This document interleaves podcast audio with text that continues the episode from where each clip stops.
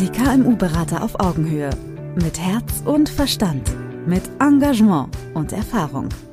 Als Bundesverband freier Berater haben wir uns dem Erfolg kleiner und mittelständischer Unternehmen verschrieben. Viele Herausforderungen brauchen viele Spezialisten. Mit Branchen-Know-how und spezialisiertem Fachwissen bringen wir die Professionalisierung Ihres Unternehmens voran. Treffen Sie hier Ihre Berater, die am besten zu Ihnen und Ihren Herausforderungen passen. Die KMU-Berater auf Augenhöhe. Fachgruppe Gründung. Wir sprechen mittelständisch. Was haben eigentlich Businesspläne mit einer Rennstrecke zu tun? Ja. Das, ähm, ja, das ist ein cooler jetzt, Vergleich, genau. Das bespreche ich jetzt mit Elena Mohr, die nämlich zertifizierte Existenzgründungsberaterin ist und ähm, ja dafür sorgt, dass die Leute den Mut bekommen, ihre Ideen in Realität zu bringen. Und deswegen erstmal herzlich willkommen, Elena, heute hier im Podcast.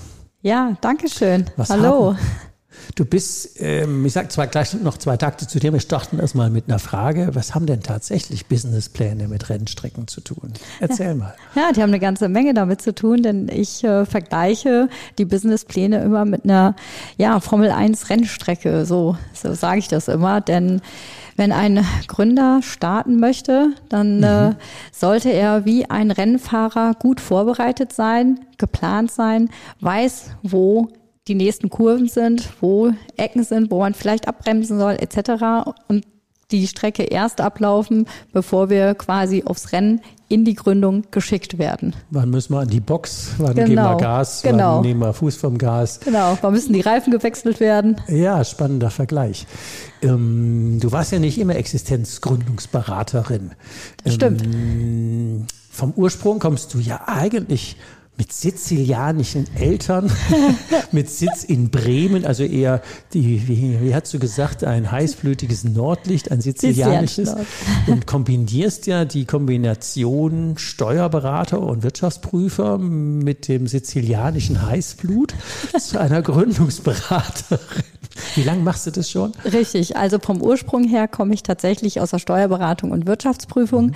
Es hat mir sehr, sehr wertvolle Dinge mit auf den Weg gegeben, eben halt das sogenannte ZDF, Zahlen, Daten, Fakten, mhm. ähm, wirklich ähm, klassisch und auch gut beurteilen und ähm, schlussendlich ähm, ist die Unternehmensberatung daraus entstanden, weil für mich immer das absolute Herz danach schlug, etwas in die Zukunft begleiten zu dürfen und nicht vergangenheitsbezogen zu agieren. Und äh, in der klassischen Steuerberatung hat man ja, wenn man sich die Buchhaltung und den Jahresabschluss Immer anguckt, Vergangenheit. genau Stimmt. die Vergangenheit. Natürlich, man kann in die Zukunft mit reinplanen, aber das ist ja bei weitem nicht so gegeben wie in der Unternehmensberatung, wo man einfach ähm, einen Gründer oder ein Bestandsunternehmen, der etwas verändern will, einfach in die Zukunft blickt und mit denen die Ideen und die Motivation und ja, einfach den Weg begleiten kann. Das ja. kenne ich, das sage ich meinen Kunden auch immer zu sein. Die beste Art, die Zukunft vorauszusehen, ist sie selbst aktiv zu gestalten. Aber das machst du ja dann mit den Gründern,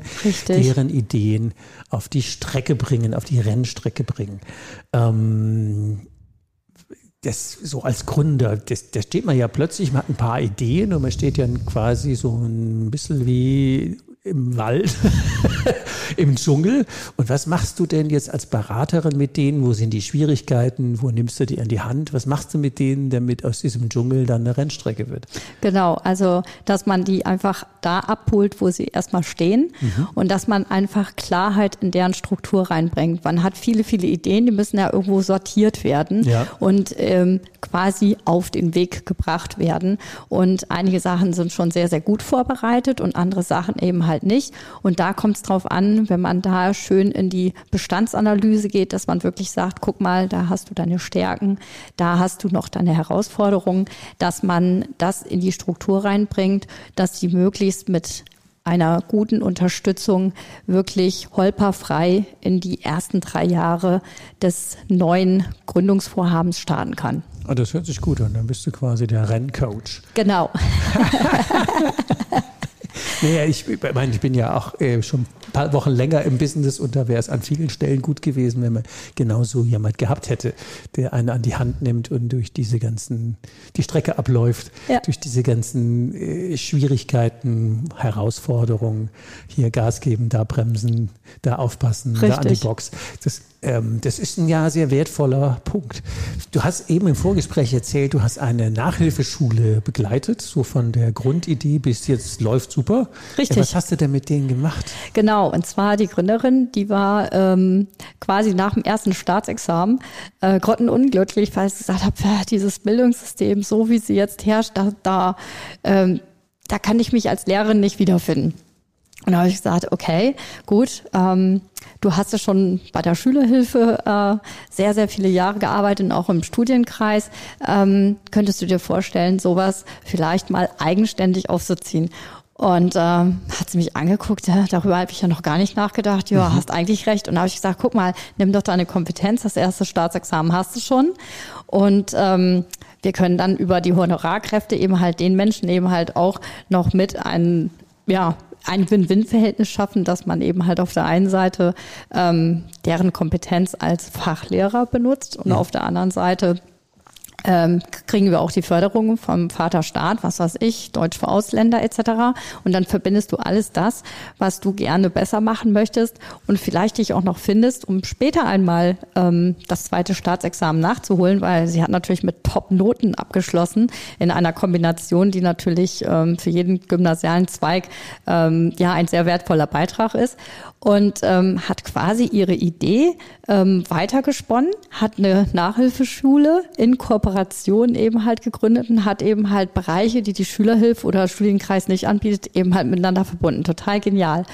Und jetzt Jahre später, inzwischen zweifach Mama verheiratet, hat sie sich gedacht, ja, das kann ich jetzt so weitertragen, ähm, aber werde trotzdem vollständiger Lehrer und macht derzeit das zweite Staatsexamen, worüber ich echt total mega wow. stolz bin. Ja, weil die Kombination eben halt nachgefragt wurde und man wusste ja von ihrer Existenz und ähm, jetzt hat sie gesagt, weißt du, Elena, ich habe einfach beides miteinander verbunden. Ich habe mein Gründerherz schlagen lassen und selbst wenn sie es später einmal verkaufen wird, hat sie ein super laufendes Unternehmen oder eben halt sie kann entscheiden, eben halt weiter als Lehrer zu agieren oder eben halt die Nachhilfeschüler zum Beispiel auch als Franchise-System weiter weiterzuführen. Das hört sich an wie eine coole Kombi. Ja. Lehrer sein in nicht im System, sondern zum Parallelsystem wird sich jetzt sofort sympathisch anhören. Dann kann man das ja selber gestalten. Ähm, das heißt also, wenn ich das richtig raushöre, hast du ja da auch so ein Stück weit Strategieberatung gemacht. Richtig ähm, und hast mit ihr den Businessplan erarbeitet. Richtig. Was sind denn klassischerweise die Hürden im Businessplan? Weil der erschreckt ja immer viele und manche sagen, oh was, dann nehme ich mir aus dem Internet so ein Copy and Pasting, schreibe da meinen Namen drüber, geht zur Bank, krieg Kohle und leg los. Ja. Das funktioniert ja so nicht. Nein, und genau das ist nämlich der springende Punkt. dass äh, das denken viele, weil das äh, sieht ja auch im ersten Augenblick immer sehr hübsch aus und sehr, sehr professionell. Ähm, das würde ich auch gar nicht in Abrede stellen, dass es hier und da vom System auch, auch äh, vernünftig ist. Aber die Stolpersteine, die eben halt äh, oder die Herausforderungen, die die meisten Gründer haben, ist die Verzahnung zwischen dem Textteil des Businessplans und dem Zahlenteil zu. Das muss, das muss diese sein. Brücke, ja, ganz klar, die Verzahnung muss eins zu eins stimmen.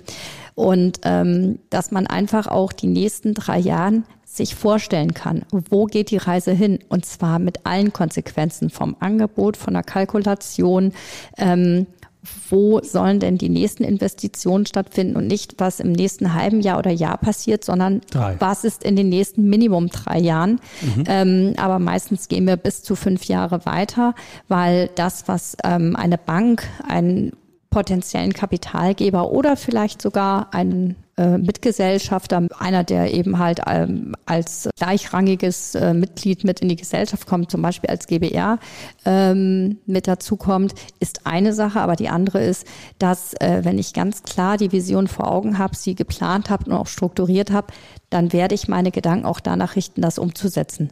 Und das ist mhm. eben halt diese Idee, in einen Weg reinzubekommen um das planvoll umzusetzen. Das sind wir wieder bei der Pole Position und bei der Rennstrecke. Sehr gut. Richtig. Gutes Beispiel, weil damit wird auch einfach klar, wo denn jetzt auch der Mehrwert ist, weil alleine sich selber Mentoring, Coach Sparringspartner sein, das kriegt man alleine nicht hin. Da versteht man sich selber immer zu sehr in den Füßen. Da braucht es jemand wirklich mit Expertise. Und wenn ich das so raushöre, nicht nur die Expertise, sondern das äh, emotionale Herzblut und die Struktur. Und die Kombi, Richtig. die hört sich gut an. Vielen Dank. Was ist denn dein Antrieb dahinter? Weil man merkt ja, dass da viel ähm, Empathie, viel Schmackes kommt. Ja, Was genau. treibt dich denn, das zu tun? Richtig. Ich meine, äh, viele Berater hm, sagen ja von sich aus, ne, erst die Zahl, dann der, also erst der Mensch, dann die Zahl. Aber ähm, ich fühle das auch, weil es ist einfach interessant, was für Ideen ähm, einfach die Menschen haben. Und die Menschen sind so individuell wie Schneeflocken. Also keiner gleicht dem anderen. Und das rauszukitzeln, was äh, äh, diese besondere Stärke, dieses VIP ist von diesem Menschen, das macht besonders viel Spaß und dafür brenne ich. Und das dann eben halt etwas Planvolles zu bringen, was einen Mehrwert für die Gesellschaft darstellt, das finde ich klasse. Wow. Mehrwert für die Gesellschaft, das ist gut. Ja. Die KMUs, das sind ja die, die die meisten Arbeitsplätze stellen. So sieht's aus. Wir sind nämlich äh, der Motor der Volkswirtschaft und wir schaffen letztendlich Arbeitsplätze und so soll es auch Millionen bleiben. Selbstständige, ja genau. genau. Da hängen viele, da hängen viele, viele Familien und viele, viele Existenzen. So sieht's aus. Da lohnt sich das auch wirklich mit den Existenzgründern ähm, gute Ideen in die Praxis zu bringen. Gute Ideen ist noch ein Stichwort. Mhm. Du hast auch ein Buch über Ideenmanagement im Mittelstand geschrieben. Wie Richtig. Heißt, wie heißt es? Ideenmanagement, Chancen und Möglichkeiten für kleine und mittelständische Betriebe. Also selbst noch zu Studienzeiten war das einer der Schwerpunkte. Also ich hatte nicht nur klassischerweise Steuern und Wirtschaftsprüfungen, sondern eben halt auch den Mittelstand und Personal, weil es geht nur in Gemeinschaft. Also man kann sich nicht nur die Zahlen angucken, sondern man muss sich irgendwo das Personal angucken und natürlich auch die Volkswirtschaft, die dahinter steckt. Also nicht das Konzern oder sonst was, sondern den kleinen und mittelständischen Betrieb. Und ähm, dort habe ich eben halt über dieses Thema ähm, ja meine Passion gefunden. Denn die Ideen hat eigentlich jeder Mensch, der Spaß an seiner Arbeit hat, schon von vornherein, weil das ist die Fachkompetenz. Und ähm, wenn man das richtig in den Unternehmen mit einsetzt und einfach den Mitarbeitern ein Stück weit auch zuhört, ähm, kann man damit einen Mehrwert schaffen und zwar einen Gewinn, eine Gewinnmaximierung. Und zwar, klar, man kann immer sagen, wir steigern den Umsatz, weil die Vertriebler so und so viel Aufträge mit an Land gezogen haben. Aber auf der anderen mhm. Seite mhm. ist das Thema Kosteneinsparung ein ganz spannendes Thema und äh, daraus kann man wirklich einen Mehrwert schöpfen in Kombination mit der Motivationssteigerung eines jeden Mitarbeiters. Ja klar, die besten Berater sitzen ja immer schon im Unternehmen. so sieht's nämlich aus, genau. Das sind nicht, nicht die externen, die dann quasi ja, beauftragt werden, wo einfach das Unternehmen denkt, oh meine Güte, jetzt äh, geht es um Arbeitsplätze, Reduzierung, sondern ganz im Gegenteil, Erhaltung der Arbeitsplätze unter der Prämisse hier, deine Fachkompetenz ist gefragt und nicht nur im Abarbeiten von den Dingen, von den Aufgaben, die gestellt werden, sondern dass man über diesen Brillenrand hinaus guckt und sich mit dem Unternehmen in einer Unternehmenskultur miteinander verbindet und sagt, boah, das finde ich klasse. Guck doch mal, wenn wir das und dies und jenes machen, probieren wir es doch mal aus. Ich meine, es kostet nichts aus den eigenen Rängen und ähm, dadurch kann man einen Mehrwert schaffen. Die ja. sind ja sowieso bezahlt, in Anführungszeichen. So sieht's aus. Warum mir, aber, warum mir aber gerade das Beispiel einfällt, wo meine Tochter noch jünger war und noch nicht so gut reiten konnte wie heute, hat man mal eine Reitlehrerin und der ging das mit den Angaloppieren irgendwie nicht. Und da sagte die, Reit, die Reitlehrerin, sagte, du, ähm, der Galopp ist da schon immer drin in dem Pferd, du musst den nur rauslassen. ja, genau. Und da sind es dann Hilfen und ähm, bei der Führung, wird man sagen, Führungshilfen, die, die Ideen sind da schon drin. Man Richtig. Muss, man muss die nur rauslassen. Richtig. Und da sind natürlich unendlich viele verborgene Potenziale. Also genau. selbst wenn ihr jetzt die Elena nicht bucht für die Existenzgründungsbegleitung, aber wenn du schon ein Unternehmen hast, dann kauft ihr das Buch, kann man bei Amazon und Co., wo auch immer, ähm, wir verlinken es auch in den Show Notes, einfach zu gucken, wie kriege ich denn die Ideen aus meinen Mitarbeitern rausgelassen. Guter Punkt. Drei Praxistipps. Wenn wir jetzt in so eine Existenzgründungsidee vor uns rumwabern und sagen, oh, ich kann mir vorstellen und weiß ich noch nicht, aber ja, wäre eigentlich ganz toll. Hm, hm. Und ich suche jetzt auch eine Beraterin oder Begleiterin und äh, woran muss ich denn eigentlich jetzt denken? Das wären ja so drei ähm, sehr knackige Tipps, die du einem potenziellen Existenz als Gründer, Gründerin natürlich mit auf den Weg geben würdest? Ja, also zunächst erstmal klar, der klassische Weg, ähm, man kann über Google klar Gründungsberater, Beraterin eingeben. Das ist, gibt's äh, wie Sand am Meer. Worauf aber bitte jeder Gründer und Gründerin zu achten hat, ist als allererstes das erste kostenlose Gespräch. Also ähm, da sind wir eben halt auch ähm, dran gehalten. Also die, die wirklich ähm, da das Potenzial auch sehen, dass man einfach kostenlos mit jemandem spricht, dass man einfach sieht, passt die Chemie, ist da was dabei, weil ähm, es geht natürlich auch um persönliche Sachen und erst wenn das Vertrauen da ist, da wird auch was richtig Gutes draus und ähm, das sollte auf jeden Fall der Fall sein. Ich auch so gucken, passt die Chemie, das war so, glaube ich, der. So sieht's aus. Kann genau. ich mir genau. vorstellen, dass der mich, der Mensch mich da drei Jahre begleitet oder fünf. Ja, so sieht's aus und im Zweifelsfall geht man damit natürlich auch eine sehr persönliche Beziehung ein und das ist schon fast freundschaftlich und ähm, und das ist ein ganz, ganz wichtiger Punkt, denn Vertrauen passiert eben halt daraus. Nicht der Berater mit einer riesen Mauer, du hast da deinen Laptop und ich beantworte dir die Fragen, sondern das ist, ja, das ist eine Beratung von Mensch zu Mensch. Die Vibes müssen stimmen. Genau. Genau. Wow, gut. Mhm. Tipp zwei. Ja, Tipp zwei ist auf jeden Fall, dass man eine ganz klare Struktur haben sollte in der Bepreisung, dass ähm, der Gründer auch immer weiß, woran er ist. Also, dass wirklich Fördermittel vorgestellt werden, dass Autorisierungen da sind. Das sollte selbstverständlich sein. Es gibt viele, viele gute Berater, auch von der Qualität, gar keine Frage. Und wenn auch die Chemie stimmt, sollte aber der Gründer und Gründerin wirklich das Potenzial insofern ausgenutzt bekommen, dass er sagt, ich muss nicht mehr als nötig in die Hand nehmen zur Entlastung meines eigenen Portemonnaies. Das mhm. heißt, es gibt Autorisierung, ob das über Landesprogramme ist, ob das über Bundesprogramme ist, dass der Gründer und der Gründungsberater da das auch abschöpfen kann, um das bestmögliche Angebot auch für den Gründer rauszuholen. Mhm. Gut. Und der dritte Tipp, Tipp. Mhm. genau, den würde ich auf jeden Fall sagen, ähm, ein Gründungsberater, der meint, alles zu wissen, ist eigentlich kein richtiger Berater, denn jeder hat seinen Schwerpunkt.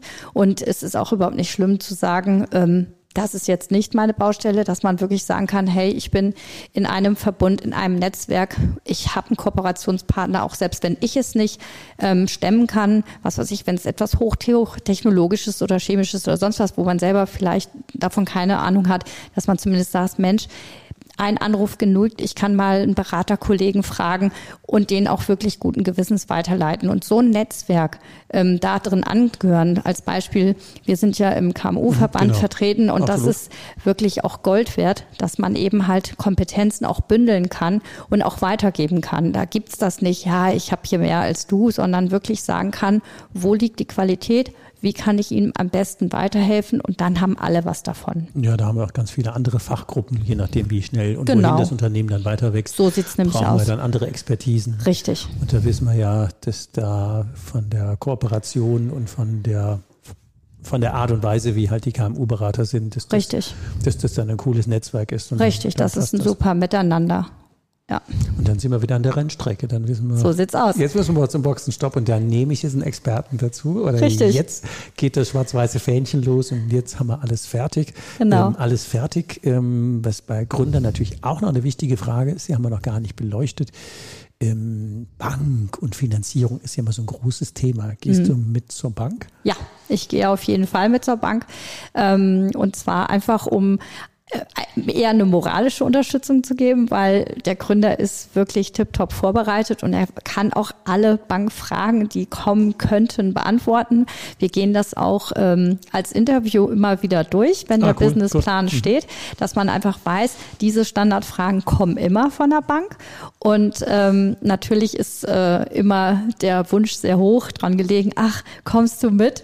Und Selbstverständlich komme ich dann ja, mit. Klar. Und auch wenn ich mich daneben setze, weil der Bankberater will ja nicht mit mir sprechen, sondern er möchte ja mit dem Gründer sprechen. Und ähm, aber das ist eben halt so diese Unterstützung, die ich natürlich auch gerne mitgebe und auch mitgehe. Und ähm, naja, am Anschluss dessen kann man eben halt sich zuprosten und sagen, das haben wir super gemacht. Der erste Step ist quasi umgesetzt. Ich bin ja viel in Banken unterwegs und wenn wir dann auch so Gespräche begleiten, dann ist es schon so natürlich, würde ich als Banker gucken, passt die Persönlichkeit, steht ja. der hinter seinem Plan, glaubt ihr das, was da auf dem Papier steht, kann ich den auch mal testfragen?